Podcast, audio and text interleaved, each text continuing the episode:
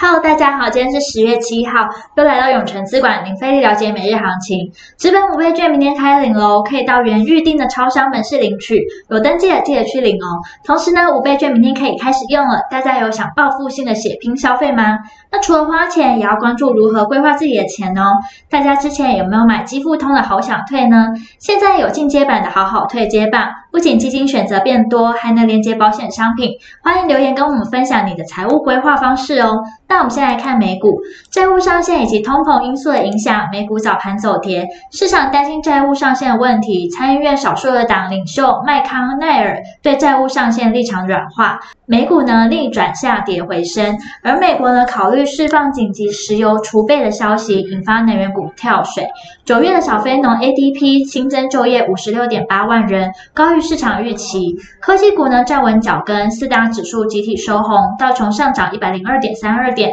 纳斯达克指数呢上涨了六十八点零八点，科技五大天王集体上升，其中亚马逊涨了一点二七 percent，微软涨了一点五一 percent。接下来看台股，今日受资金点火，电子权值股领头上攻。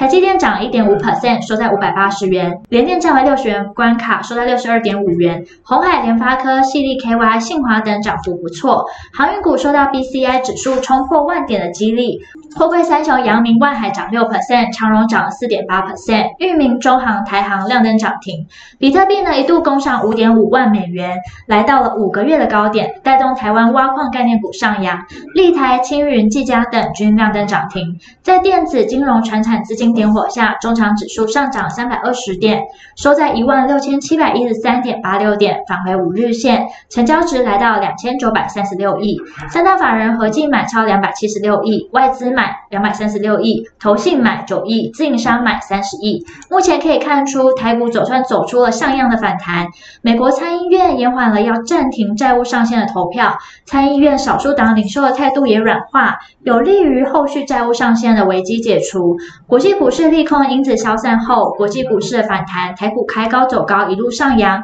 突破五日均线一万六千五百点附近关卡后，持续反弹，涨超过三百点，并站上一万六千七百点关卡，是明显的止跌反弹表现。盘中热门产业包含了航运、电子零组件，未来趋势及展望。昨天表现较弱的航运跟电子股，今天明显的转强，短线投资的气氛也回笼，K D 指标也出现了低档黄金交叉，有利后续台股的反弹力道。目前趋势看法呢，已经可以从偏空转为反弹回升看到。而依照过去的经验，反弹过程因为面临到上档的套牢区，通常呢还会有在震荡压回的机会。只要台股没再跌回五日均线下方，都可以留意压回的买点。那听到这边，相信大家一定在了解完国际跟台股状况后，更希望知道怎么对自己投资获利有帮助。记得，稍后六点，我们永成资管张太一分析师会详尽针对盘中的热门族群解析，包括二六零零三长荣、二六一二中航、技嘉、二三六八金像店，敬请期待。